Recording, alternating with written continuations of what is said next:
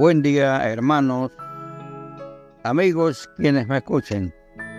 Bienvenidos a nuestra comunión con Dios. Hoy nuestra meditación la hemos titulado La seguridad de protección. La seguridad de protección. Basado en el Antiguo Testamento en el libro de Salmos. Salmos capítulo 23 versículo 3 y dice así, confortará mi alma, me guiará por senda de justicia, por amor de su nombre. Una expresión de seguridad. Oremos. Padre, en el nombre de Jesús te damos gracias por la vida, por tu palabra, por tus bendiciones. Y nosotros, Señor, en esta hora te pedimos el perdón de nuestros pecados límpianos y restauranos. Invocamos tu nombre, reconociendo, Señor, que tú eres el Dios eterno, el Dios de la misericordia, el amor, del perdón. Señor, ese Dios lleno de amor, que mandó a su Hijo unigénito para que muriese por la humanidad, para el perdón de pecados, Señor. Así que en este día te solicitamos bendición, Padre, sobre todos los participantes.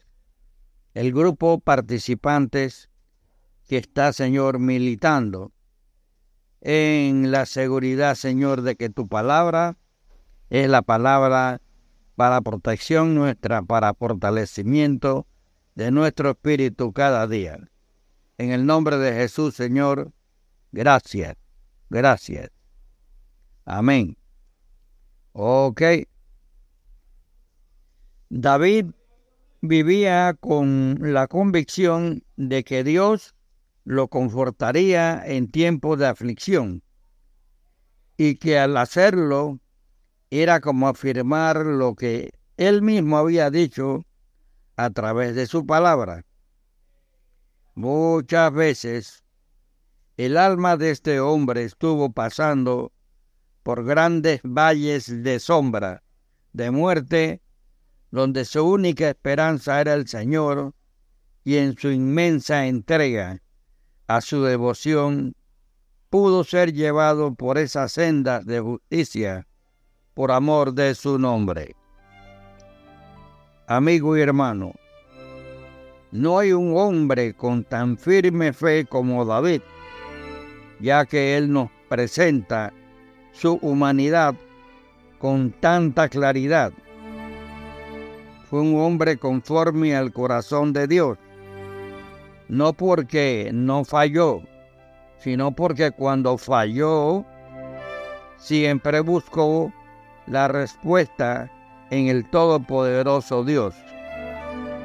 Su alma tenía la seguridad que siempre el Señor lo podía confortar.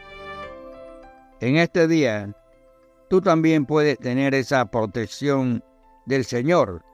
Si así lo deseas, solo clama a Él y búscalo de todo corazón y verás su actuar en tu vida. Espero tengas una semana victoriosa en Cristo Jesús. Hasta luego.